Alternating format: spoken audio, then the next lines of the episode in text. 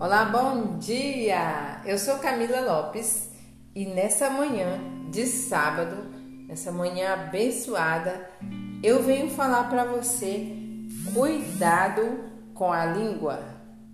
Isso mesmo. Fique até o final desse áudio que eu tenho um recadinho especial para você nesse dia. Olha só.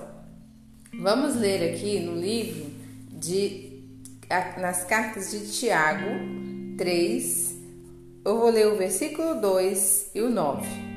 Ele diz o seguinte: Pois todos nós pecamos em muitas coisas. Aquele que não peca no uso da língua é um homem perfeito, capaz de refrear também todo o corpo. Com ela bendizemos o Senhor com ela amaldiçoam, amaldiçoamos, eita, com ela amaldiçoamos os homens, feitos à imagem de Deus. Não convém que seja assim, diz o apóstolo.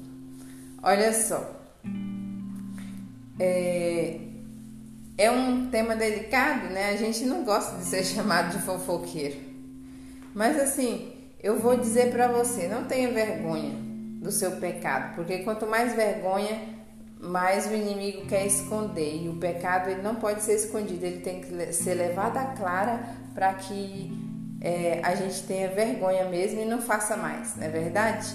E eu vou dizer para você, já falei muito, já e ainda falo, né? Converso até muito, mas assim a gente vai mudando o nosso jeito de ser, né?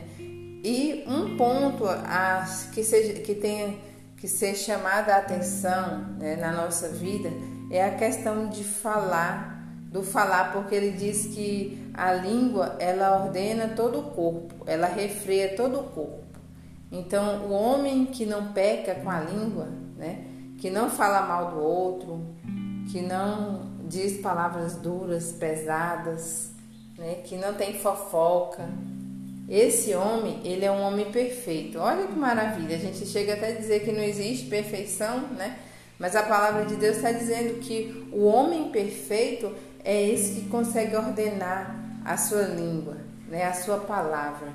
Porque quando a gente amaldiçoa com a nossa palavra um filho amado de Deus que é feito à imagem e semelhança de Deus, isso não convém, né? Porque ao mesmo tempo que nós estamos falando de Deus, né, falando Deus é bom, Deus é maravilhoso, glória a Deus, ao mesmo tempo estamos amaldiçoando o irmão, falando mal, caluniando, matando o irmão pelas costas. Né? Então não convém.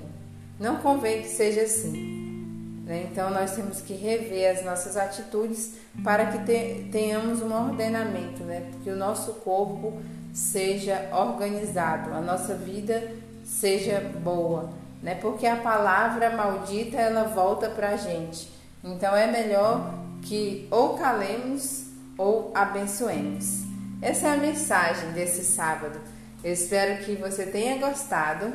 E lembra que eu falei que tem um recadinho? Olha, baixe o aplicativo da Anchor ou baixe o Spotify para que você possa me seguir mais de perto possa comentar, possa dar sugestões, viu? É um grande prazer relacionar com você.